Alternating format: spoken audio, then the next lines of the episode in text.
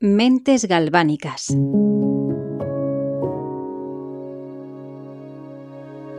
Hace mucho, demasiado, las horas se dibujaban en cualquier otra parte que no fuera un reloj. No sé qué me llevó a creerme la otra opción, como si vivir la vida no fuera un acto de voluntad domesticable. Recuerdo que salía libremente de mí. Paseaba como si yo misma fuera un concierto de los Rolling, salvaje, con esa idea que solo de cría se mantiene, convertir cada costumbre en algo especial. Cruzarte con los poemas que recitan las flores, que suena cursi, pero no, son las únicas que no posan su belleza, o eso espero.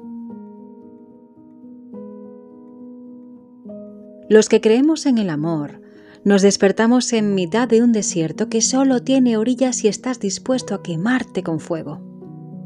Que el amor está en Lorca o en Gloria Fuertes y en los hilos de voz que se quedan sin respuesta. En las hijas que parimos o los seres que nos dicen adiós para volver a vivir en nosotros. Hay tanto orgullo que la guerra parece más fuera que dentro. Pero es al revés y es una mierda, porque todas las teorías llevan a lo mismo. De tanto ombligo nos quedaremos ciegos, con suerte, tuertos. Que no digo yo que te baste, que esto te cuadre, que incluso te guste, aunque eso suponga colores de piel que nunca encuentres, que tus sueños toquen pared y que algún día revientes.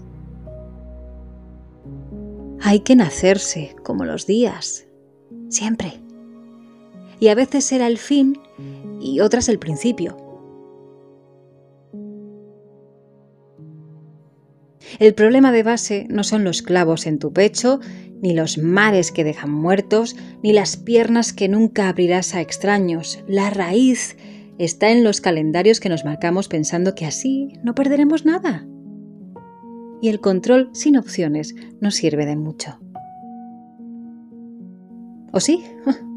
Para hacerte pequeño, para hacerte pequeña, para hacerte menudo, olvidadizo, tremendamente civilizado y polite. ¿Eh?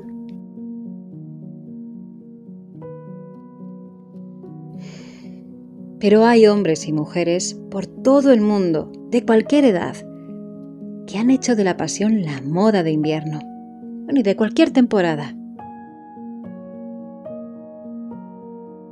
Que no se dan empujones para llegar a sus argumentos de antes, que se acompañan solos y que viven lejos, muy lejos de esas mentes galvánicas que te refugian siempre.